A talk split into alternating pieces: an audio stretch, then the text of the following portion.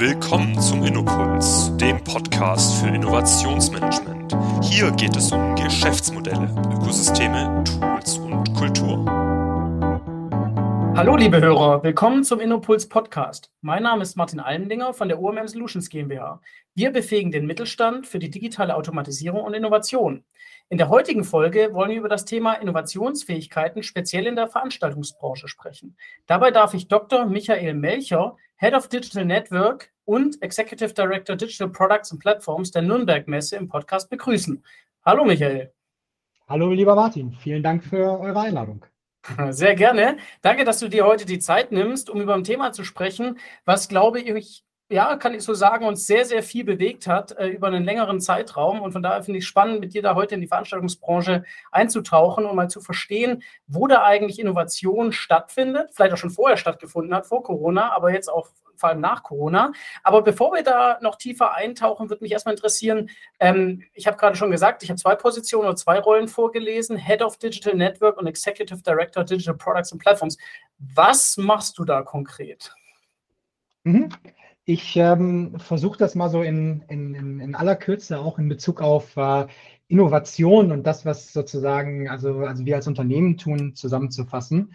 Ähm, da geht es auf der einen Seite natürlich äh, vor allem darum, dass wir ein Kerngeschäft haben, was äh, schon seit mehreren Jahrtausenden existiert, wenn man so möchte, ähm, mhm. als, als Marktplatz und als Messe ähm, und sich natürlich im Laufe der Jahre und Jahrzehnte immer weiter ausdifferenziert hat und vor allem dann auch im, im B2B-Bereich ähm, weiterhin eines der am stärksten frequentierten Marketinginstrumente ist.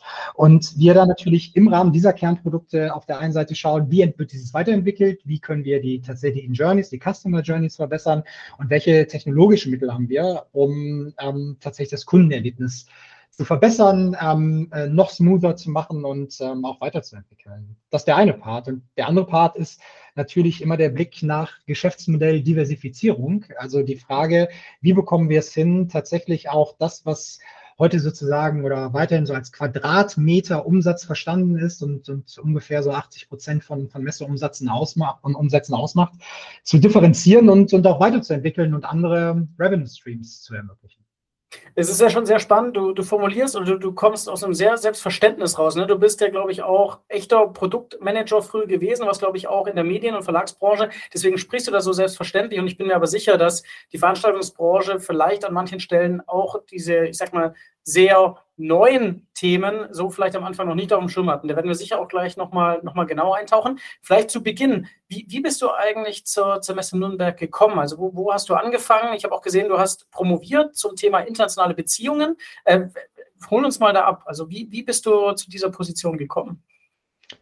Äh, ja, ich, ist eigentlich eine, eine, eine, ganz witzige Geschichte und Anekdote. Ähm, ich habe tatsächlich äh, äh, Jura, Politik und, und Englisch studiert in, mhm. in, in, in, Würzburg und bin nach meinem äh, Studium längere Zeit im Ausland gewesen, unter anderem in China, habe ähm, gleichzeitig in den Medien angefangen zu arbeiten, dort schon so im Produktmanagement und, und, und Data-Bereich mhm. und äh, war dann während der Promotion ähm, in Indien unter anderem und mhm. habe äh, in Indien ähm, Vertreter auf einer Veranstaltung von der Nürnberg-Messe kennengelernt. Und äh, habe äh, dann damals in, äh, an, der, ähm, an der Westküste in, in Ahmedabad in Gujarat äh, äh, abends im, im, im, Hotel gesessen nach der Veranstaltung und, und, und, viele längere Gespräche mit, mit, mit heutigen Kolleginnen und Kollegen der Messe gehabt und ähm, tatsächlich dann, also im Rahmen unserer Gespräche irgendwann gesagt bekommen, naja, also wenn du dann mal fertig bist mit, mit deiner Dissertation und was anderes machen möchtest, dann melde dich doch einfach mal. Vielleicht haben wir was Interessantes. Und tatsächlich ist es dann zwei, zweieinhalb Jahre später so gekommen, dass äh, ähm, ich äh, verschiedene Kontakte angerufen habe und zu dem Zeitpunkt das Unternehmen gerade jemanden gesucht hat, der in der, in der Stabstelle ähm, das Thema Produkt- und Innovationsmanagement, ähm, vor allem aus einem internationalen Gesichtspunkt, also das internationale mhm. Produktmanagement, äh, anfängt aufzubauen und zu konzeptionieren da ähm, die Messegesellschaften selbst, das ist vielleicht so als, als, als Information noch recht interessant und wichtig, ähm, mhm. schon vor vielen Jahren ja angefangen haben, auch Auslandstochtergesellschaften aufzubauen. Also sowohl in Asien wie auch in Südamerika oder auf der, auf der gesamten Welt. Und natürlich sich immer wieder die Frage stellt, wie stark fungieren und arbeiten diese unterschiedlichen ähm, Tochtergesellschaften mit dem Headquarters zusammen und wie stark sind die Produkte und auch die, die, die unterschiedlichen Produktfamilien miteinander kombiniert und aligned. Mhm. Da, da, sprichst du schon ganz, ganz viele spannende Punkte an und ich glaube, äh, um da auch nochmal die, die Brücke auch zum Thema Messe und Messegeschäft oder auch speziell zur Nürnberg-Messe zu schlagen, ich glaube, du musst auch nochmal den Hörern ein bisschen erklären, wie eigentlich das Messegeschäft funktioniert, weil ich glaube, jeder kennt das, es, es ist irgendein Format äh, oder, oder ich glaube, ihr nennt es dann Produkte ähm, und dann geht man hin, jetzt momentan zum Beispiel CMT ja ähm, in, in, Stuttgart, hier gleich, gleich bei uns ums Eck ähm, und die Leute strömen in die Messehallen, kriegen das mit und lernen Aussteller kennen und so weiter. Und das ist natürlich nur die Perspektive, sage ich mal, des, des des Nutzers oder des, äh, ja, wahrscheinlich Kunden, aber Nutzers. Kann, kannst du uns mal relativ simpel erklären, was ist denn oder wie funktioniert denn so eine, so eine Landesmesse? Äh, weil es ist ja, glaube ich, eine 100%-Tochter vom Land Bayern oder ist das, also da müssen wir uns, glaube ich, mal, mal mitnehmen. Ja, ist, ähm, ist total spannend und wichtig für die, für die Funktionslogiken, um, um, um das nachvollziehen zu können. Und hat man tatsächlich, wenn man sich nicht damit beschäftigt, auch gar nicht auf dem Schirm. Es ist so, dass, ähm, und das ist für Deutschland also sehr, sehr einmalig. Also in anderen Ländern ist es nicht so, also vor allem im angloamerikanischen Bereich und, und, und auch sonst in Europa nicht so. In Deutschland ist es so, dass die, ähm, die Messegesellschaften in der Regel zur Hälfte, ähm, also 49,x Prozent dem, dem der Stadt gehören, in der sie mhm. beheimatet sind, und zur anderen Hälfte ähm, dem jeweiligen Bundesland oder in dem Fall äh, von Nürnberg und München, dem Freistaat Bayern. Mhm. Ähm, das äh, gilt analog für Stuttgart, für, für, für Hamburg, Berlin, Frankfurt, ähm, Düsseldorf, Köln und alle anderen großen Messeplätze mit manchmal kleinen Abweichungen, was die Prozentzahlen angeht. Mhm. Aber daraus resultiert natürlich auch der grundsätzliche Auftrag, den also große Messegesellschaften eigentlich haben und auch kleinere, ist tatsächlich die Wirtschaftsförderung. Ja, also die mhm. Wirtschaftsförderung der, ähm, der, der, der, der, der heimischen und der, der regionalen Wirtschaft und gleichzeitig aber auch mit dem Impact natürlich für ganz, ganz andere Branchen im Rahmen ähm, ihrer, ihres Ortes. Ja, also denken da an die Hotellerie, an, an Taxifahrerinnen und Fahrer, mhm. an Restaurants, ähm, an Hotels, alles, was sich, was sich sozusagen im Rahmen von, von Messen noch abspielt, hat natürlich einen, Einfluss und einen Impact auf die, ähm, auf die tatsächliche Wirtschaftskraft ähm, des, mhm. des Standorts. Deswegen werden also oft Messen ähm, mit äh, unterschiedlichen, ähm, also Umwegrentabilitäten gesehen und berechnet. Mhm. Ja, also man mhm. sagt so, jeder, jeder Euro, der, der sozusagen auf der Messe ausgegeben wird, wird mal vier auch im Umkreis ausgegeben. Okay. Mhm. In, den, in, Hotels und, und, und, und, Gaststätten und so weiter. Und ähm, das ist sozusagen natürlich ganz, ganz wichtig auch für die Logik, nach denen also vor allem dann auch große Veranstaltungen operieren und, und, und, und gleichzeitig Messeplätze auch funktionieren. Mhm. Ähm, das, das vielleicht erstmal so als, als, als Input. Ähm, äh, vielleicht zum, zum Geschäftsmodell noch, um den zweiten Teil deiner Frage äh, beantworten. Kann man so verstehen, dass sozusagen das Kerngeschäft, und das vergleiche ich tatsächlich immer so ein bisschen mit den, mit den Medien, ähm, so wie ich es mal gelernt habe.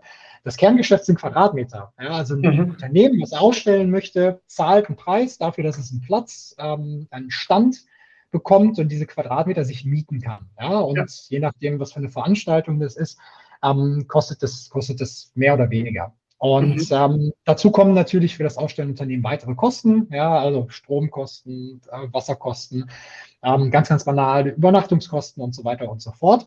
Im äh, Gegenzug zum Branchentreffen, zu Geschäftsabschlüssen, zu Leads, zu Gesprächspartnerinnen und Partnern, die man auf der Messe entweder langjährig trifft oder mhm. neu kennenlernt. Und das ist eigentlich sozusagen, also im Kern mal die, die Grundlogik des Geschäftsmodells. Ja? Also mhm dort, wo Nachfrage und ähm, Bedarf besteht, äh, Anbieter und ähm, Konsumenten zusammenzubringen.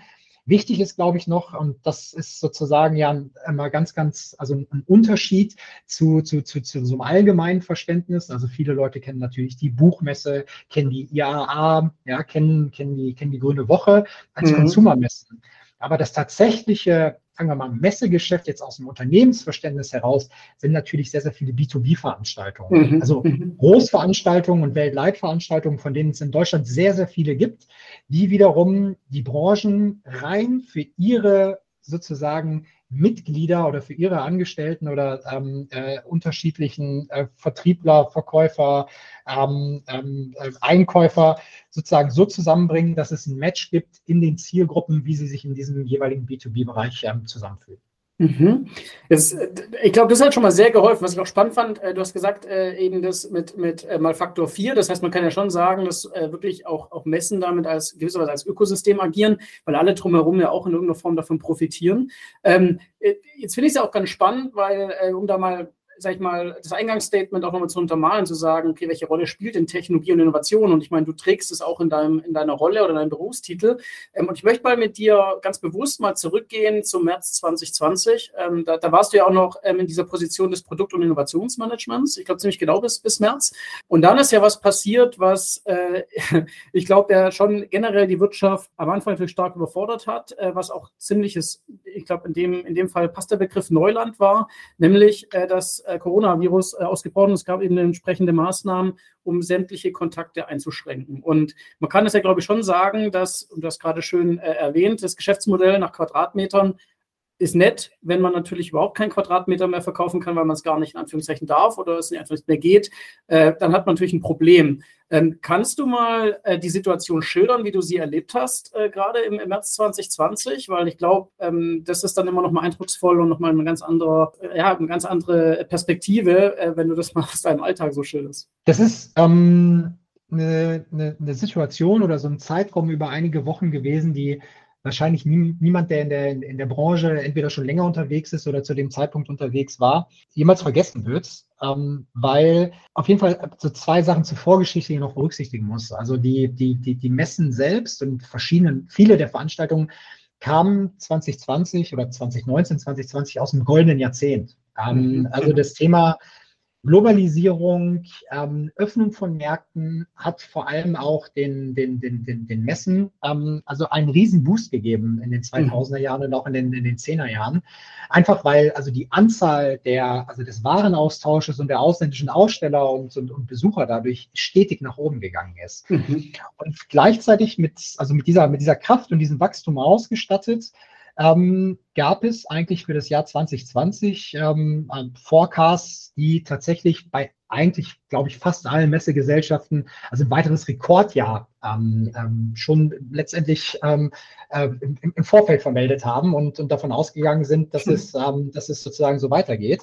Und auch, ähm, ich glaube, wie in vielen anderen Branchen auch, als 2019, so, so November, Dezember das dann anfing, war zu Beginn ähm, die, die Hektik noch gar nicht so groß. Und mhm. es war auch tatsächlich so, dass also beispielsweise in Nürnberg große Messen wie die Spielwarenmesse ähm, dann noch stattgefunden haben.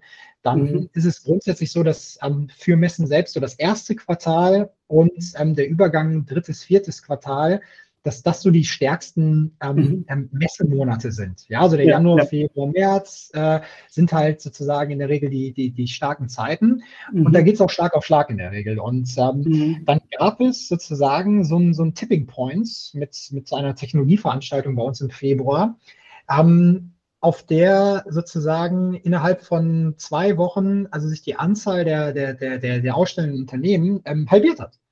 Also okay. komplett weggebrochen ist. Innerhalb von wenigen Tagen. Ähm, mhm. Angefangen ja vor allem von den, von den, von den angloamerikanischen Unternehmen und dann sehr, sehr schnell von den Corporates nachgezogen. Also die waren dann mhm. letztendlich die First Mover, ja. die gesagt haben, nee, das ist jetzt zu heiß, das machen wir nicht. Und das war dann mhm. auch tatsächlich die, die letzte Veranstaltung, die noch stattgefunden hat, sozusagen schon in der, mit der Hälfte der Größe und mhm. einer Situation, die, also zumindest im Nachhinein, also so diesen, also so diesen, diesen, diesen Anschein gemacht hat oder schon gezeigt hat, ah, ja, ja, jetzt passiert was. Also irgendwas, okay. irgendwas ist jetzt los. Und mhm. dann ging es dann ging's ganz schnell. Ja? Also dann wurden innerhalb von, von, von wenigen Tagen lang geplante Weltleitveranstaltungen abgesagt, die im Ende Februar, März April und so weiter stattgefunden hätten. Mhm. Interessanterweise zu dem Zeitpunkt wurden einige dieser Veranstaltungen noch in den Juni verlegt oder, oder in, den, in den Juli verlegt. Ja? ja. So nach dem Motto, dann machen wir das halt dann. Das wird ja jetzt, ja. Das wird ja jetzt bald wieder gut sein.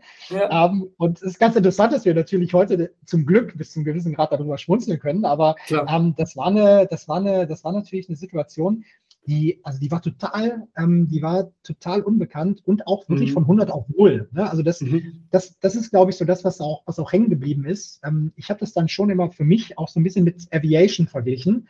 Mhm. Ja, also das war nicht so ein Geschäftseinbruch, aber die Basis stimmte noch. Also du ja. musstest ja davon ausgehen, du hattest 100 Prozent Fläche und mhm. also sowohl durch Ab ab, ähm, also durch die, durch, die, durch die Absagen, als aber dann auch die kommenden Verbote, also mhm. staatlicherseits, mhm. warst du bei null. Ne? Und mhm. nicht bei, nicht bei irgendwie so, jetzt haben wir gerade mal nur 50 Prozent oder wir haben temporär jetzt mal 60 oder 40 Prozent, sondern 0 Prozent. Mhm. Und das war natürlich schon ähm, also eine sehr, sehr besondere, sehr radikale und auch, auch sehr, sehr schwierige Situation. Und ähm, bis es die tatsächlich so wirklich, also bis diese runtergesackt ist, hat es, glaube ich, das ganze Frühjahr gedauert. Ähm, äh, mit der Hoffnung im Sommer zu sagen, okay, vielleicht wird es jetzt besser, mhm. aber mit den dann steigenden Zahlen damals im Spätsommer 2020 wurde recht schnell klar, das bleibt jetzt erstmal ein bisschen. Mhm. Wie, wie seid ihr damit umgegangen mit der Messe? Ich meine, das Interessante ist ja auch dabei, also auch im negativen Sinne, Ihr seid ein Ökosystem, hast vorher gesagt, es hängt viel dran. Ähm, und plötzlich, äh, sage ich mal, ist, ist die Plattform in gewisser Weise weg und dann natürlich alles drumherum auch. Ähm, und äh, du hast schön auch äh, gerade beschrieben, äh, wie da die Einschätzung dann erstmal war. Und, und dann muss ja irgendwann die Erkenntnis gekommen sein, du hast gerade schon gesagt, so im Sommer, so gesagt hat, okay, das, ähm, das wird jetzt hier erstmal eine Weile so sein. Äh, kannst du da auch mal beschreiben, also was, was waren da die Gedanken? Wann hat man sich quasi getraut zu sagen, wir müssen eigentlich komplett neu denken, also wenn es überhaupt ein Thema war? Ähm, oder, oder hat man dann erstmal vertröstet und gesagt, okay, jetzt warten wir erstmal ab, wir werden erstmal weiterhin das so machen? Also wann war klar, dass man hier sich zum Teil strukturell vielleicht sogar komplett neu aufstellen muss? Also ich, ich glaube, äh, zweierlei Punkte sind da, sind da ähm, wichtig. Also das eine ist ja, dass ähm, diese unsere Branche, also wie übrigens viele andere Branchen auch gesagt hat, naja, also was bleibt uns denn übrig? Wir müssen auf Sicht fahren. Ne? Also mhm. wir können ja im Grunde gar keine vernünftige Prognose abgeben, ja. sondern können irgendwie so ein bisschen versuchen, in Quartalen zu denken und äh, in der Hoffnung, dass dann irgendwie die, also diese, diese Planbarkeit, die im, im, im, Messewesen eine sehr, sehr wichtige Rolle spielt, also sowohl für, für, für Kunden, für Partner, als aber auch für, ähm, für, für, für die Gesellschaften selbst, dass die irgendwie wiederkommt. Und also dieser, dieser Punkt ist ja wahrscheinlich jetzt, jetzt erst erreicht, ne? aber da kommen wir mhm. bestimmt später nochmal zu. Ja. Das, das andere ist, ähm, dass die, die Frage, sichergestellt hat, ähm, was machen wir jetzt? Ja, also, ähm, also, also was bedeutet das eigentlich ähm, businessseitig für fest eingeplante, terminierte, zum Teil natürlich auch also bezahlte ähm, mhm. und mit, mit, mit Unkosten versehene, äh, für alle Beteiligten Veranstaltungen, die jetzt nicht stattfinden, aber gleichzeitig, und das war ja eine Entwicklung, die man dann tatsächlich auch schon Mitte 2020 sehen konnte, aber gleichzeitig steht die Welt ja nicht still. Und mhm. gleichzeitig mhm. gibt es ja sozusagen andere Player, andere ja. Themen, die auf den Markt drängen. Und ja. weiterhin gibt es offensichtlich ja auch Konsum, der besteht, halt ja. nur nicht mehr in Richtung Urlaub oder in dem Fall dann in den ersten zwei Jahren nicht Richtung Urlaub, sondern in, in andere Themen. Ja. Während es trotzdem gleichzeitig Bedürfnisse für Artikel, Luxusartikel sowohl im B2C als aber auch natürlich zum Warenaustausch im, im, im B2B-Bereich gab. Ich glaube, für, also, also wichtig war, war in, in dem Moment, um das, um das sozusagen dann auch, auch abzukürzen, ähm, einmal für, fürs, äh, fürs Unternehmen ähm, erstmal einen Plan zu haben, wie reagiert man darauf. Ähm, mhm. Den muss man auch im Nachhinein sagen, den gab es glücklicherweise, also tatsächlich mhm. in Form eines, eines, eines Eskalationsplans, den, mhm. den, den, das Unternehmen schon mal vorbereitet hatte. Interessanterweise, das ist, glaube ich, eine, eine, auch recht interessante Anekdote, interessanterweise mit, mit, mit, mit verschiedenen Stufen, die es da gab, ähm, die sozusagen im Worst Case ähm, äh, projiziert hatten, dass das Geschäft mal auf 0% fallen könnte. Mhm. Ähm, aber wann könnte das passieren? Naja, wenn das Gelände abbrennt. es gab aber, ja, okay, okay. es gab aber, es gab nicht den, es gab sozusagen in diesem Plan, also gar nicht sozusagen, äh, also äh, inhärent den, äh, den Ansatz, äh, es könnte ja ein großer Virus oder eine große Pandemie mhm. kommen, die uns dazu führt, dass wir kein Geschäft machen können. Also sehr, sehr interessant. Ja, also das, ja, total, das, das ja. ganz, ganz viele andere Branchen, dass man das so, weil so noch nie erlebt, gar nicht auf dem, auf dem Schirm hatte. Ja. Ähm, und gleichzeitig aber wir gesagt haben, naja, wir müssen ja, also wir müssen ja Angebote schaffen, weil der Bedarf bei Kunden ist ja da ja, und auch der Partner ja. ist da und die fragen nach. Und ich glaube, da, ähm, da haben wir dann uns sehr, sehr schnell, auch mit einigen Plänen, die wir zum Glück schon in der Schublade hatten, ähm, an, die, an die eine oder andere Umsetzung anmachen können. Mhm. Ähm, du, du sprichst gerade schon an, Stichwort Umsetzung. Ähm, und äh, jetzt kann man ja sagen, Digitalisierung, das Thema läuft ja auch schon seit über zehn Jahren, ja, in irgendeiner Form. Natürlich sehr oft auf der Prozessebene, intern, sehr selten Richtung Geschäftsmodell.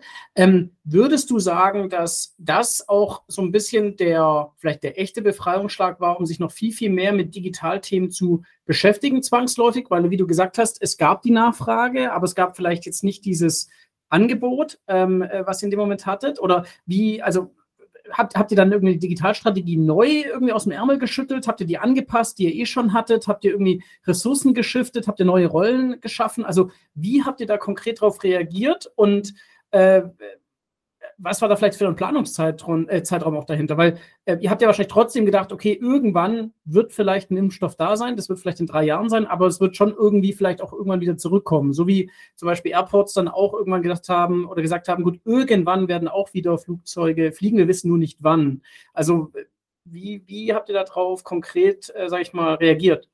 Also auf der einen Seite der, der Vorteil, glaube ich, war, dass ähm, es, wie du gerade eben auch schon angedeutet hast, also ja kein Erkenntnis oder kein großes Erkenntnisdefizit über Jahre gab. Ja, also mhm. es gab ja viele, viele Diskussionen schon in Bezug auf und auch, auch, auch, auch Ansätze in Bezug auf, also wie kann, ähm, wie können also digitale Maßnahmen und auch digitale ja. Modelle und Geschäftsmodelle dazu beitragen, ähm, zu verbessern, Prozesse und auch gleichzeitig auch Geschäft zu, zu diversifizieren. Ja. Was anders war in dem Moment ja, war also sozusagen, also der Need und der Zwang, ja. ähm, was zu machen. War, ja. Hat einen ganz anderen Druck entwickelt, als es, mhm. als es in der Vergangenheit der Fall war. Mhm. Und ähm, das war sozusagen, also als, als, als einer der Begriffe, die wie, wie Booster verwendet wurden in der Zeit, ähm, mhm. zu dem Zeitpunkt noch nicht, aber dort, glaube ich, passt es, passte das ganz gut, ähm, war so ein Booster, einige dieser Erkenntnisse, ähm, die, die, die, die, die schon dokumentiert waren, tatsächlich auch anzugehen, um mhm. damit Angebote zu schaffen.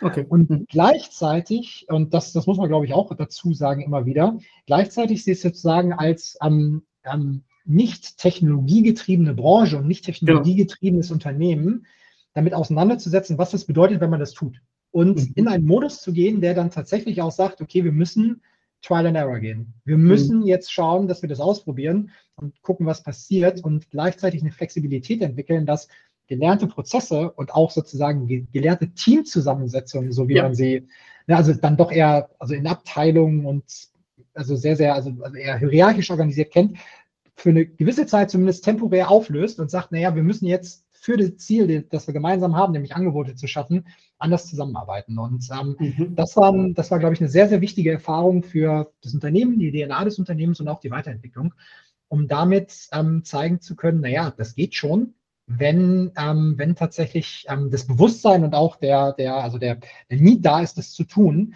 Und mhm. so haben wir dann halt gesagt, okay, wir müssen, wir müssen schauen, dass wir uns ähm, positionieren in Bezug auf die Alternativangebote, die wir machen und wie die genau aussehen sollen. Mhm. Denn der Blumenstrauß wurde dann natürlich schon recht weit. Ne? Also gehst du sozusagen nah am äh, am Kerngeschäft und baust mhm. 3D-Stände nach. Ne? Mhm. Gehst mhm. du sozusagen in eine technologisch elaborierte Version und baust sozusagen, ähm, ähm, sozusagen also 3D-Welten nach, gehst in Immersion rein, gehst mhm. du auf Modelle, gehst du auf, auf, auf, auf Matchmaking-Modelle, versuchst mhm. du Communities und Daten anders aufzubauen und zu ähm, sozusagen so zu, zu, miteinander zu vernetzen, wie du es vorher on-site, also auf der Fläche schon immer getan hast. Und ja. du musst aber gleichzeitig natürlich lernen, naja, Stopp eins zu eins übersetzen, um das schon mal vorwegzunehmen, geht ja nicht. Also klappt nicht. Ist aber eher das Naheliegendste, was man erstmal tut. Ne? Klar. Äh, und, und, und da, aber da vielleicht auch dann nochmal so ganz, äh, also praktische Frage, wir weißt ja von vielen Industrien, die jetzt zum Beispiel in Kurzarbeit waren. Und jetzt ist ja Kurzarbeit erstmal eigentlich ein gutes Instrument, weil halt Unternehmen keine Kündigung aussprechen müssen, gerade wenn der Umsatz stark äh, natürlich zurückgeht und wenn es halt einfach auch nicht abbildbar ist. Ähm, aber gleichzeitig eure Situation müsstet, ihr, musstet ihr euch ja quasi transformieren in relativ kurzen Zeit und ganz, äh, sage ich mal, andere Schwerpunkte setzen. Ja? Ähm, wie habt ihr das gelöst? Also hattet ihr überhaupt Kurzarbeit oder war das dann so, dass man gesagt hat, die Leute, die im Produktgeschäft arbeiten und jetzt eben diese Angebote entwickeln sollen, die haben dann keine Kurzarbeit oder wurden dann Leute in die, ins Produktmanagement geschoben, um mehr Ressourcenpower zu haben? Oder wie habt ihr das geschafft, dann wirklich diesen Schwerpunkt der Angebotsentwicklung so zu stärken, um auch wirklich schnell nach vorne zu kommen? Das Spannende ähm, am, am, Messegeschäft äh, ist ja, dass es also tatsächlich sehr, sehr sehr, sehr heterogen und interdisziplinär ist. Also ne, es, gibt eine, es gibt eine hohe Anzahl an, an, an, an Facility-Themen. Ja, es gibt, also jetzt in Nürnberg gibt es 16 Hallen, ja, die bewirtschaftet werden und gleichzeitig gibt es bei insgesamt zu dem Zeitpunkt in der Group ähm, 1200 Mitarbeitenden ähm, und Kolleginnen und Kollegen natürlich ähm, äh, auch, auch Bereiche, die sozusagen, also durch, den, durch die Situation, die entstanden ist, eine stärkere und auch dann wiederum eine weniger starke Frequenzierung hatten. Also Gelände, was nicht bespielt werden kann, kann natürlich nicht viel gemacht werden. Das heißt also, wir hatten, wir hatten eine Kombination aus Kurzarbeit auf der einen Seite im Unternehmen, mhm. ja, für, für bestimmte Bereiche. Und dann gleichzeitig, und das war meines Erachtens zumindest ein, also ein sehr, sehr wichtiger Schritt, auch den Mut, trotz der Situation auch in, zu investieren. Absolut. Weil, das muss man ja, ja auch klipp und klar sagen, man kann über Alternativen nachdenken, aber wenn man kein Geld dafür einsetzen kann, genau. beziehungsweise diese das nicht tut, dann, dann, kann man sie auch nicht implementieren. Also ja. weder weder wenn man die Leute in Kurzarbeit hat, was dann für sozusagen die, die Innovationsbereiche und, und Produktmanagementbereiche nicht der Fall war, ähm, noch wenn man ähm, sozusagen nicht sagt, naja, wir müssen die ein oder anderen Kosten jetzt in die Hand nehmen, um mhm. Dinge überhaupt machen, ausprobieren zu können. Und deswegen würde ich sagen, war es eine, also war es eine Kombination aus, also natürlich hohem Kostendruck, dem, dem auch wir mhm. nachgehen mussten und der sowohl in Kurzarbeitform als aber auch anderen Einsparungen ähm, äh, stattgefunden hat. Also wir hatten eine große Planung für den Neubau von Hallen und Eingängen der, der mhm. Bürogebäuden, der, der dadurch dann auf Eis gelegt worden ist. Und gleichzeitig auf der anderen Seite aber auch zu sagen, naja, wenn wir jetzt Angebote schaffen möchten, müssen wir aber auch ähm, Geld in die Hand nehmen, um das umsetzen zu können. Okay, also das heißt, ihr konntet zumindest auch an manchen Stellen Budgets umschiften, weil er hat gesagt, okay, macht jetzt wenig Sinn, sich jetzt über irgendwelche neuen Eingänge Gedanken zu machen, sondern dann nehmen wir auch quasi das Geld und schieben es natürlich eher dann woanders. Also die, diese Flexibilität hattet ihr zumindest, ähm, weil ich glaube, sonst andere Unternehmen, wo ja wirklich gar nicht darauf vorbereitet waren oder gar nicht die Flexibilität hatten, äh, die, die standen natürlich da und sagen, wie soll ich jetzt mich transformieren aus der Krise raus? Und das ist natürlich unfassbar schwierig und auch den Mut aufzubringen, das dann zu tun, ist ja auch nochmal ein ganz, ganz anderes. Also rein vom Führungsteam das dann auch zu machen, äh, ist ja, oder diese Entscheidung zu treffen, ist ja schon, schon brutal. Ja. Ja, absolut. Vor allem, vor allem weil ähm, also du sozusagen unter, unter Druck und unter Anspannung natürlich Entscheidungen treffen musst, von denen du halt genau. nicht wirklich weißt, ähm, was sie dann tatsächlich bringen am Ende. Ne? Ja, ähm, ja. Aber den Weg auf der anderen Seite gehen zu müssen, ähm, war, das fand ich äh, weiterhin äh, sehr, sehr sehr, sehr klar und sehr, sehr gut, auch das Unternehmen sich sicher, ähm, dass, das, dass man das machen muss und nicht einfach auf Null zurückfahren kann. Ja, ja, absolut. Nee, super spannend. Also ich glaube, allein schon diese, diese kleine Rückschau, äh, das, das war jetzt schon mal gut, um das zu verstehen überhaupt, woher denn da auch, sage ich mal, dieser, ich nenne es mal Innovation Technologiedruck ähm, äh, äh, kam, ja, und wie das auch geholfen hat. Und äh, jetzt, jetzt würde ich gerne mal mit dir sprechen, so, was, äh, gerade auch auf Produktseite oder von Produktseite aus, was habt ihr dann gemacht? Also wie, du hast ja schon ein bisschen aufgezählt, was gäbe es für Möglichkeiten? Ihr hattet sicher natürlich auch schon vorher ein paar Ideen, aber da gab es halt nie diesen Druck, das auch umzusetzen. Ähm, was, äh, worauf habt ihr euch dann fokussiert und was ist daraus entstanden, wovon ihr heute profitiert, dass ihr das gemacht habt? Mhm. Wir haben, wir haben letztendlich gesagt, ähm, okay, es gibt ganz viele verschiedene Ansätze, die man jetzt fahren könnte und auch für die mhm. verschiedenen Produkte Möglichkeiten und auch, muss man auch sagen, Anbieter, die sehr, sehr schnell auf dem Markt waren. Ne? Also das war mhm. sehr, sehr interessant, also ein dynamisches Marktverhalten im Plattformbereich beobachtet, ne? von, von, von, von Angeboten, wie jetzt sozusagen Alternativen gebaut werden könnten oder wie die aussehen könnten. Ja. haben wir uns ähm, zu dem Zeitpunkt für eine Dual-Vendor-Strategie entschieden. Das heißt also, mhm. wir haben gesagt, wir wollen auf der einen Seite ähm, tatsächlich in den Bereich ähm, Communities und Content mhm. stärker hineingehen, um dieses Thema Diversifizierung aufbauen zu können. Also was ja. heißt das genau? Ähm, wir haben angefangen ähm, mit verschiedenen ähm, äh, Digital- und Tech-Partnern ähm, mhm. Ähm, äh, eine also Plattform selbst aufzubauen mit bestimmten Technologien. ähm, äh, selbst designt und, und, und, und, und auch gebaut, um dann sagen zu können, naja, im Grunde ist das jetzt die Vorbereitung auch schon auf die Zeit danach, in der wir mhm. denken, dass wir auf der einen Seite natürlich Messen weiterhin als große Impulsgeber haben, als die, die, die mhm. strahlenden Elemente eines gesamten Produktblumenstraußes während des ganzen Jahres oder als bestimmten Punkt, Fixpunkt im Jahr oder alle zwei Jahre, aber mhm. gleichzeitig drumherum natürlich Möglichkeiten haben, Content, Leads, ähm, bestimmte Special, ähm, äh, äh, äh Special, äh, Special Verhältnisse oder ähm, äh, grundsätzlich Specials spielen zu können, Actions zu machen, die Möglichkeit haben, Unternehmen zu präsentieren oder zu platzieren auf unserer Plattform beziehungsweise mhm. auf den verschiedenen, auf den verschiedenen Formaten, die wir ausspielen, um dann sagen zu können, wenn wir damit jetzt anfangen, das zu bauen, dann sind wir in zwei Jahren so weit, dass es einigermaßen wirklich anerkannt und marktfähig ist. Und mhm. das war so der erste Teil, wo wir gesagt haben, okay, wir gehen tatsächlich in den 365 Plattformbereich und mhm. eignen uns das Wissen selbst an, sowas bauen zu können. Das war so, mhm. ich glaube, die Grundsatzentscheidung, die, die dafür ganz, ganz wichtig war. Mhm. Und der zweite Teil war tatsächlich, ähm, hatte eine quantitative Note. Ja? Also wir haben, wir haben so ungefähr 100 Veranstaltungen oder größere Veranstaltungen am Standort. Davon sind 30, 40 Veranstaltungen eigene Partnerveranstaltungen, also große Messen, die, die, die uns gehören oder wo wir in einer, in einer Partnerschaft mit Verlag oder Verbänden sind. Und wir mussten für unterschiedliche dieser Veranstaltungen eine Antwort finden. Also was, was können wir machen? Ja? Und ähm, haben dafür auch eine, eine, Plattformlösung gewählt, wo wir mit einem, mit einem Startup gepartnert haben und ähm, ähm, gleichzeitig gesagt haben, okay, wir bauen jetzt ein Angebot, damit wir sozusagen für diese Phase, in der definitiv keine Face-to-Face-Veranstaltungen stattfinden können, ein Angebot machen können an unsere Aussteller und dann an unsere Kunden und, und, und Besucher, um zumindest ähm, ähm, eine Lösung zu haben, sich kurzschließen zu können, sich treffen zu können, virtuell die Möglichkeit haben, sich zusammenschließen zu können. Und mhm. das ist sozusagen so der zweite, ähm, eher, also ich sag mal so quantitative und dann eher messenähere Strang gewesen, an dem wir uns dann orientiert haben und den wir dann mit auch verschiedenen Schnittstellen und, und, und, und verschiedenen technologischen Elementen angefangen haben umzusetzen. Mhm. Und ähm, wenn wir da, also klingt total einleuchtend, dass ihr da auch eben dann euch selber natürlich als Plattform verstanden habt, dann auch in, in Technologie investiert habt, euch Partner gesucht habt, um das auch wirklich ähm, umzusetzen. Ähm, wie würdest du sagen, ist dann das Geschäftsmodell plötzlich anders gewesen? Weil ihr müsst ja dann auch auf eure bestehenden Kunden zugegangen sein und sagen, so, äh, Quadratmetervermietung Anführungszeichen ist jetzt nicht oder Strom ist jetzt nicht, sondern wir haben jetzt eigentlich ein anderes Leistungsangebot. Ähm, habt ihr da die Zeit gehabt, um ein paar Iterationen zu machen oder seid ihr da irgendwie all in gegangen, habt gesagt, okay, äh, wir, wir, wetten jetzt mal drauf, dass es halt so angenommen wird und dass es so gewollt ist? Also wie, wie war da konkret dann auch, sage ich mal, die Auswirkung auf das Geschäftsmodell, was ihr da gefunden habt, in dem, sage ich mal, tendenziell digitalen Raum? Weil ich habe schon so verstanden, dass ihr über digitale Angebote schon auch direkt Geld verdient habt, oder?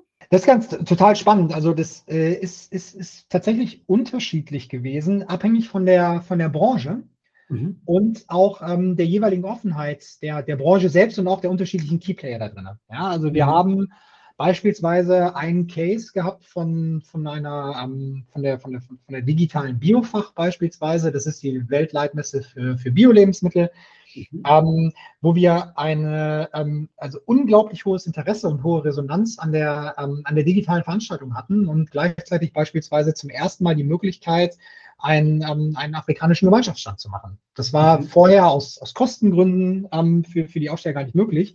Ja. Digital ging das auf einmal, ähm, mhm. weil es natürlich die Möglichkeit gab, sozusagen mit viel geringeren Rüstkosten ja. so eine Umsetzung zu machen. Und gleichzeitig gab es dann andere Branchen, wo wir gemerkt haben, da ist der, ähm, ist der Need, zumindest in der Phase, wo keine Veranstaltungen stattfinden konnten und durften, zwar groß, mhm. aber das, das, das Verständnis, ähm, eventuell auch die Bereitschaft gar nicht so stark gegeben.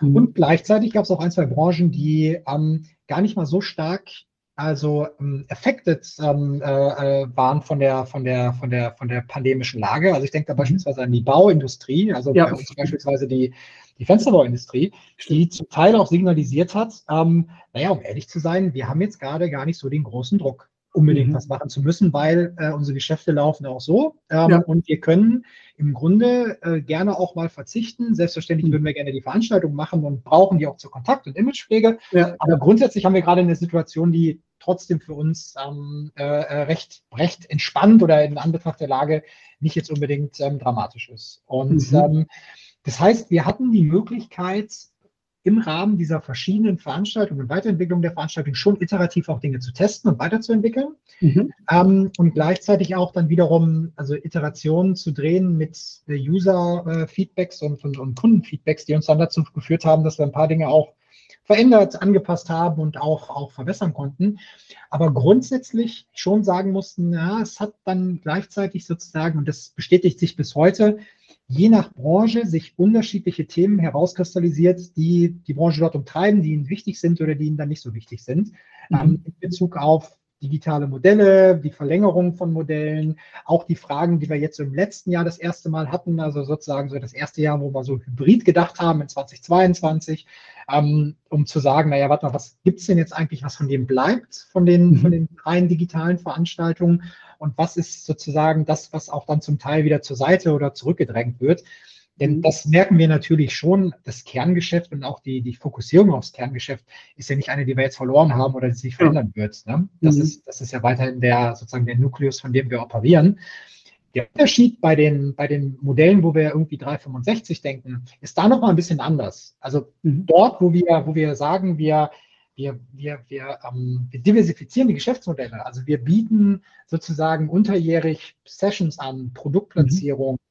Datengetriebene, also anhand des, des Community-Verhaltens, datengetriebene Produkte von, von, von, von, von Partnern, die vielleicht gar keine Aussteller sind, aber trotzdem Pakete auf der Plattform kaufen und sich dort mhm. Leads sichern oder bestimmte Vorstellungen sichern zu bestimmten Produktpräsentationen, die außerhalb der Messe stattfinden, ähm, ist dann natürlich nochmal ein, anderer, ein anderes Business Development, weil wir uns da tatsächlich so ein bisschen, also vom tatsächlich Messegeschäft emanzipieren auf der einen Seite, aber auf der anderen Seite natürlich so ein, also so ein kohärentes Verständnis haben, zu sagen, naja, das ist ein weiterer Teil der Produktpalette, die neben Messen dann im besten Fall dort, wo wir das tun und wo das auch klappt, verkaufen können in Zukunft. Mhm. Ähm, kannst du, also ver verstanden soweit, ich glaube auch vor allem, was auch noch spannend ist, so ein bisschen diese, diese Differenzierung einerseits von der Infrastruktur und andererseits dann von dem Content, weil du hast ja auch schön gesagt, manche Branchenformate waren dann, da war nicht so viel Druck drauf beispielsweise. Manche haben sich vielleicht auch erstmal temporär erledigt, manche wurden ganz neu geschaffen. Ähm, aber kannst du auch nochmal so ein bisschen die Customer Experience beschreiben? Also wenn man immer sagt, ja, immersiv oder digital ist alles immer schön und gut oder eine Plattform, aber kannst du mal versuchen, mal zu beschreiben, wie, wie sah das denn dann aus im Vergleich? Also keine Ahnung, sehen wir an, ich bin Aussteller, dann, dann habe ich quasi irgendwie von euch digitale Slots bekommen, ich durfte präsentieren und ihr habt quasi die Nachfrage gematcht und habt dann gesagt, da ist ein Slot, da ist es, ihr habt das beworben und dann war das halt alles remote und dann hat man es, oder wie, wie kann ich mir das vorstellen, wie das dann wirklich digital abgebildet wurde? Mhm. Also du kannst dir, du kannst dir das so vorstellen, wir haben uns von Beginn an dagegen entschieden, dass wir in ähm, sozusagen eine, ähm, also eine Kopie der realen Welt in 3D machen. Ja? ja also das war okay. sozusagen sowohl aus Kostengründen als aber auch aus der Logik, wie wir sie, wie wir sie identifiziert haben, nicht zielführend. Wir haben ja. gesagt, um was geht es denn eigentlich? Also mhm. es gibt so sozusagen so, so drei Hauptaspekte, die wir wissen aus vielen Jahren und Jahrzehnten Befragungen von Ausstellern und mhm. Besuchern, die am allerwichtigsten sind für, äh, für, für, für Messe, Aussteller, für Kunden und, und, und für unsere Partner. Mhm. Das eine ist das Thema ähm, Networking. Mhm. Ähm, das andere ist das Thema äh, Reputation und, und, mhm. und, tatsächlich Präsenz. Ja. Und natürlich das Thema Leads und mhm. äh, Kontakte aufbauen und zu pflegen. Mhm. Und das haben wir uns sozusagen als Grundgedanken zu Herzen genommen. Also wir haben gesagt, was können wir denn eigentlich machen, um mhm. Also um diese Needs zu erfüllen. Okay. Ja, ähm, äh, in Anbetracht des Settings, wie wir es haben. Und mhm. dann haben wir gesagt, ey, wir müssen eigentlich die Möglichkeit schaffen, dass ähm, Aussteller Leads bekommen. Also dass sie ja. es schaffen, sozusagen, also entweder mit bestehenden Kollegen ähm, oder, oder Partnern in, in Kontakt zu, ähm, zu sein und also diesen Auftritt dafür zu nutzen, dass sie es mit vielen gleichzeitig können, also entweder mhm. in virtuellen Räumen, in, in, in Table-Situationen, die man, die man natürlich ganz gut erstellen kann, ja, über, über Videocalls, oder die Möglichkeit zu geben, Interessen miteinander zu matchen.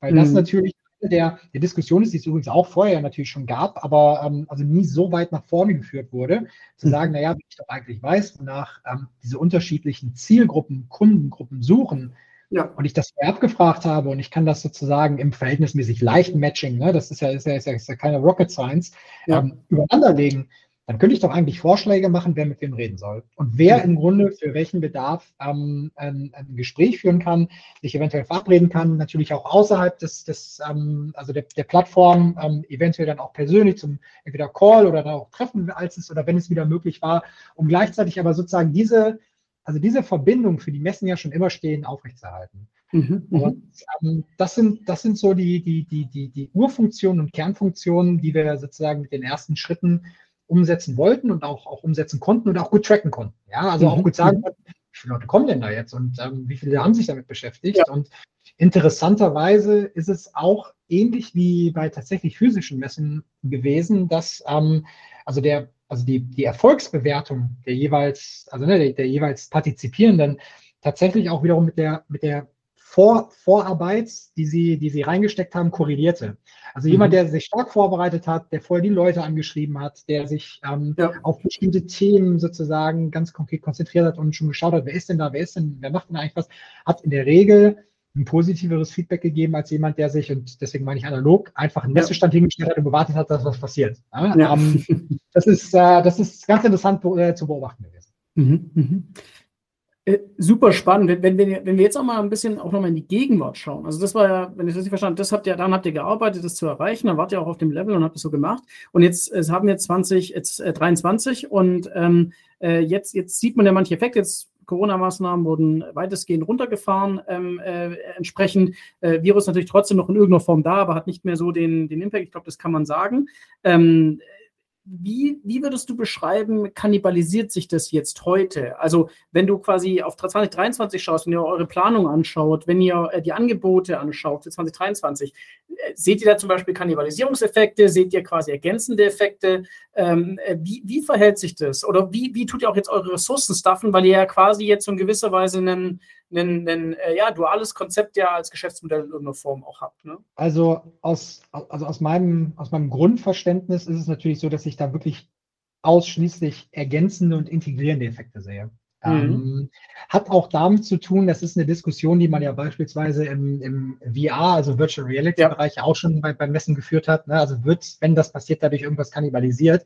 Mhm. Und meine klare Einschätzung und Einstellung dazu ist immer, naja, ähm, sollte es sich durchsetzen und sollte das sozusagen also ein Weg sein, wie man gut Business machen kann, mhm. dann, wird, dann, werden es, dann werden es Kunden, dann werden es Aussteller sowieso tun. Ja, ja, aber das ist, absolut, dann, das ist dann nichts, was man in irgendeiner Form irgendwie verhindern kann, sondern wir können ja. uns ja die Frage stellen oder müssen uns die Frage stellen, was von den Sachen, die wir gemacht haben als, als Ergänzung und als Integration, was ist davon tatsächlich mit Mehrwert versehen, der ja. auf der einen Seite dem Kunden etwas bringt, gleichzeitig sozusagen eine Form von Bindung schafft, weil es eine, eine, Leistung ist oder ein Teil einer Journey ist, der das Erlebnis noch besser macht, beziehungsweise also noch erstrebenswerter macht mhm. und natürlich für uns auch eine wirtschaftliche Komponente darstellt. Also ganz konkret können wir damit auch Umsatz machen, können wir damit Geld verdienen. Und ähm, was, glaube ich, interessant ist, jetzt auch so mit dem Blick nach vorne, ist ja so, dass sich natürlich einige Themen viel, viel stärker jetzt wieder konzentrieren auf, also auf das Kerngeschäft, auf On-Site-Veranstaltungen, ja, auf das Treffen, mhm. auf das, auf das Zusammenkommen, was bei vielen, vielen Branchenplayern auch natürlich sehr, sehr stark vermisst wurde. Ja, muss man mhm. ganz klipp und klar sagen. Es gibt viele, viele erleichterte ähm, ähm, äh, Gesichter ähm, äh, auch in den, in den Branchen selbst, die sagen, naja, und schön, das Jahrestreffen ist wieder da und ich habe wieder die Möglichkeit, dieses mhm. zu machen. Ähm, was ich glaube, unternehmerisch, was, was, was klar nochmal offengelegt wurde in der, in, der, in der Phase, und das ist eher sozusagen eine mittelbare Ableitung, die aber jetzt unmittelbar zum Tragen kommt, ist, sind die, sind natürlich sozusagen die, also die, die Defizite, wie wahrscheinlich bei vielen Mittelständlern und, und, und vielen Unternehmen mittlerer Größe und auch anderen Größen wahrscheinlich, ähm, die Defizite in Bezug auf ähm, IT-Infrastrukturen und mhm. ähm, die, die Offenlegung, Offenlegung von Defiziten von also tatsächlichen Gaps bei, bei nicht nur Prozessen, sondern auch der Art und Weise, wie ähm, also Business abgebildet wird und wie dieses mhm. dann auch durchgeführt wird. Ich glaube, ja. das ist nochmal so wirklich offengelegt worden, dass so eine, also sozusagen äh, bei ganz banalen Themen wie, wie, wie, wie Abrechnungen, als aber auch bei Produktentwicklung oder Implementierung von Produkten ja. sehr, sehr klar geworden ist, oh, das ist sozusagen, das wird schwierig, wenn man das wirklich machen möchte in Zukunft, wenn man das weiter in der, also in der, in der sozusagen eher schwerfälligen Weise tut, sondern mhm. es kann nur klappen, wenn sozusagen das Mindset und da ist wahrscheinlich Mindset nochmal King ja. vor, ähm, vor Content, wenn man so möchte. ähm, äh, dass, dass, dass das Mindset tatsächlich natürlich sein muss, zu sagen, wenn man also sich evolutionär, also gar nicht disruptiv, sondern evolutionär mhm. weiterentwickeln möchte, dann bleibt es dabei, dass man Dinge ausprobieren muss und gleichzeitig eventuell die eine oder andere Struktur und auch sozusagen IT-Grundlagen anders denken muss und machen muss, um damit fit für die Zukunft zu sein. Mhm. Das ist, glaube ich, so ein, so ein, ganz, ganz wichtiger Punkt, der, also der neben den, den, den produktorientierten Themen, über die wir da natürlich auch noch sprechen können, ähm, ganz, ganz wichtig ist. Mhm. Jetzt ist es so, äh, du hast gerade schon diese, diese Unterscheidung auch gemacht zwischen evolutionär und, und disruptiv und vielleicht auch mal auch ein bisschen zum Schluss zu kommen. Ähm, wie würdest du denn, wenn wir in die Zukunft gucken, ähm, die, die Disruption beschreiben, die in der Veranstaltungsbranche denn stattfindet, wenn sie stattfindet? Ich meine, eigentlich findet sie in allen Branchen irgendwo statt, äh, stärker, schwächer. Also wie würdest du die sehen? Und dann noch eine zweite Frage, weil du gesagt hast, vieles wurde offengelegt und du hast ja vorher auch von diesem Notfallplan äh, gesprochen, der eher berücksichtigt hat, dass eben quasi die Infrastruktur abbrennen würde, ja, ähm, aber nicht, dass eine Pandemie ist. Ähm, glaubst du, dass ähm, das für euch auch als, als Messe, dass ihr ein bisschen mehr in diese Richtung auch Corporate Foresight ähm, auch guckt, also zu, zu mehr zu überlegen, wenn das passiert, müssen wir so und so agieren? Oder würdest du sagen, naja, das war jetzt so ein, äh, ja, wie soll ich sagen, so ein Event, was halt alle, weiß ich nicht, 20 Jahre mal passiert ähm, und deswegen lohnt sich das vielleicht in Anführungszeichen nicht noch, noch mehr in die Zukunft in Anführungszeichen zu gucken oder zumindest in verschiedenen Szenarien zu gucken. Also es würde mich auch nochmal interessieren, also wie du das Thema Disruption siehst und dann auch nochmal das Thema so Foresight, wie du das für euch äh, einordnest. Ich fange mit dem, ich fange mit dem Foresight-Thema an. Mhm. Also, ähm, also auf der einen Seite ist es ja so, dass es ähm, ist es gab ja was und das ist ähm, also tatsächlich ja schon also, also eine, eine Foresight-Funktion, die man, die man einfach, ähm, die man einfach äh, zugute, zugute halten muss und die, glaube ich, also sehr, sehr geholfen hat, auch der, der Situation zu begegnen und damit umzugehen. Mhm. Und gleichzeitig wird natürlich sozusagen in den, ähm, also in den, in den, in den dann kommenden äh, Foresight-Gedanken, also wird natürlich für immer, das gilt glaube ich auch flächendeckend für alle Branchen, wird natürlich ja. immer diese, die, diese Situation berücksichtigt werden, dass das passieren kann oder auch wieder passieren könnte. Ja. Beziehungsweise ähm, also grundsätzlich natürlich Teil von, von, von Plänen und Notfallplänen ist, die, die sozusagen in der, in der Zukunft bestehen, mhm. ohne dass ich da jetzt tatsächlich ein wirklich ein, intensives Wissen zu habe, weil es tatsächlich nicht so in meinem, in ja. meinem Bereich liegt. Ja. Ähm, ich glaube, wichtig, ich glaube, wichtig ist, also wenn man das sozusagen mal verknüpft, das Thema Foresight mit, ähm, mit der, mit der Weiterentwicklung, also inwiefern haben Technologie und, und Innovation Einfluss auf ähm, das Thema Events of the Future, Veranstaltungen der Zukunft?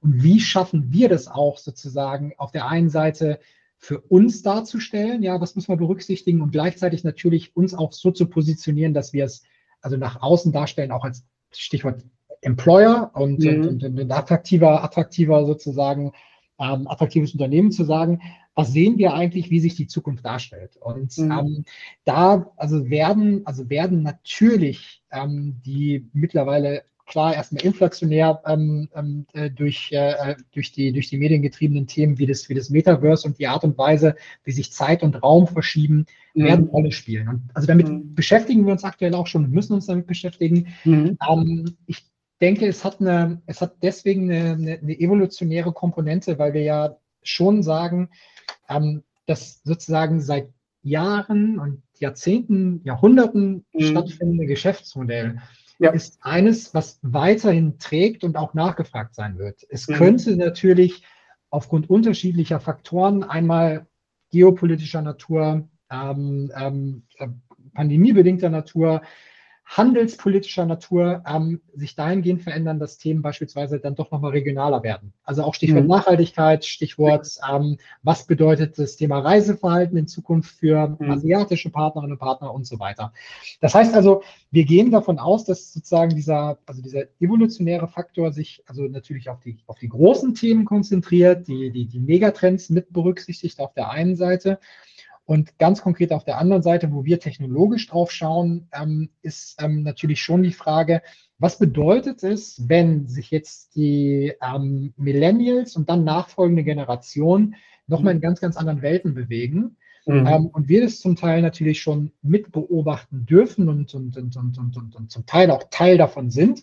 Ja. Was bedeutet das eigentlich für Konsumverhalten und auch für B2B-Verhalten, wie sich ähm, in Zukunft Events darstellen. Also wir gehen auf der einen Seite weiter natürlich vom physischen Bedürfnis aus, auch von Veranstaltungen und Messen und die wird die es geben und das Thema Lagerfeuer ne, wird, wird, wird auch weiter, wird ja. aber dann ganz wichtiges sein. Aber was sind denn eigentlich die Ansprüche, die Leute mhm. haben, sozusagen von extern daran zu partizipieren auf der einen Seite und gleichzeitig von den Leuten, die da sind, wie viel Festivalisierung steckt da drin, wie viel mhm. tatsächlich Business steckt da drin, mhm. welches sind die Events und die Veranstaltungen und auch Messen, die sozusagen mit welchem Scope und welchem, welcher Konzentration sich durchsetzen und wie viel Content müssen diese auch spielen, ja. beziehungsweise wie präsent müssen die auch sein, um durchgehend als Marke und als Community wahrgenommen zu werden.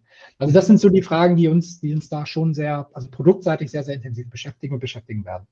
Ja, okay, aber auch auf jeden Fall, was, was bleiben wird in irgendeiner Form, ist, dass ihr euch logischerweise als irgendeine Plattform versteht ähm, und halt dementsprechend diese auch, äh, ich sag mal, bereitstellt und in irgendeiner Form was matcht. Ne? Das, das, das wird ja wahrscheinlich unbestritten einfach so weiter, weiter bleiben, was es so auch immer gab.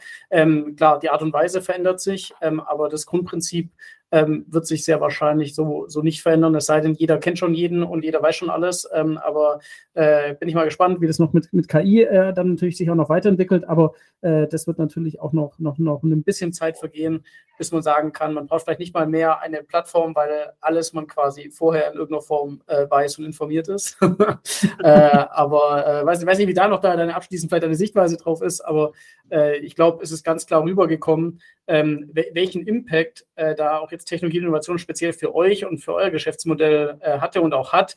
Ähm, und schon wirklich bemerkenswert auch, also es mitzubekommen, wie dann wirklich so eine Transformationsgeschichte in so einer kurzen Zeit auch ähm, angestoßen wird und, und gelebt wird. Ja? Also echt, echt beeindruckend.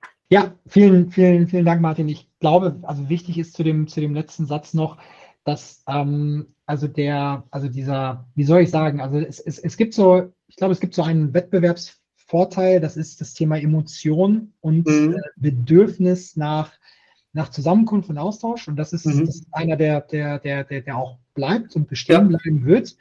Und gleichzeitig heißt es aber nicht, dass ähm, sozusagen diese Geschäftsmodelle, also sowohl in ihren Branchen als auch grundsätzlich, mhm. unantastbar sind. Und das hat man ja. ja. bei vielen Messen gesehen, also Stichwort CeBIT, Stichwort ja. IAA und so weiter. Absolut. Das kann auch, das kann natürlich schon sein, dass die mal wanken aus unterschiedlichsten Gründen und auch dann mal fallen, sondern es geht eher so darum, ich glaube, das ist so, so, so, so, so, so in, in der Zusammenfassung total wichtig. Also nicht nur ähm, sozusagen, also customer-oriented zu reden, mhm. sondern auch zu sein und danach ja. zu handeln und ja. wirklich das mit in seinen Foresight aufzunehmen. Ne? Weil das ist ja der Vorteil, diese ganze Rückmeldung gibt es ja alle. Die Leute sind ja da, die sind ja vor ja. Ort, die geben ja die Rückmeldung, was wollen wir, was wollen wir nicht. Richtig. Ähm, und gleichzeitig darauf wirklich zu hören und das auch umzusetzen für dann eine weiterhin nicht unbedingt technologiegetriebene Branche. Das ist, glaube ich, mhm. wichtig. Ja, super spannend. Wunderschönes Schlusswort. Und äh, Michael, ich bedanke mich wirklich recht herzlich äh, für die Transparenz, diese Offenheit und auch wirklich äh, die, diese spannende Geschichte. Man merkt auch, dass du richtig dafür brennst. Ähm, bin sehr gespannt, wie es bei euch weitergeht. Ich bin auch sehr gespannt, wenn wir mal nochmal in zwölf Monaten gucken und sprechen, ähm, wie sich dann weiter eingependelt hat, ja, was dann noch mehr stärker eingetreten ist, was vielleicht schwächer. Ähm, äh, herzlichen Dank auf jeden Fall, dass du uns da heute hast teilhaben lassen. Dankeschön. Ja, vielen Dank. Und ich komme natürlich gerne wieder und äh, bin auch für jede Form von Fragen oder Nachfragen jederzeit verfügbar. Dankeschön. Dankeschön. Ciao. Ciao. Das war Innopuls, der Podcast für Innovationsmanagement. Hier geht es um Geschäftsmodelle, Ökosysteme, Tools und Kultur.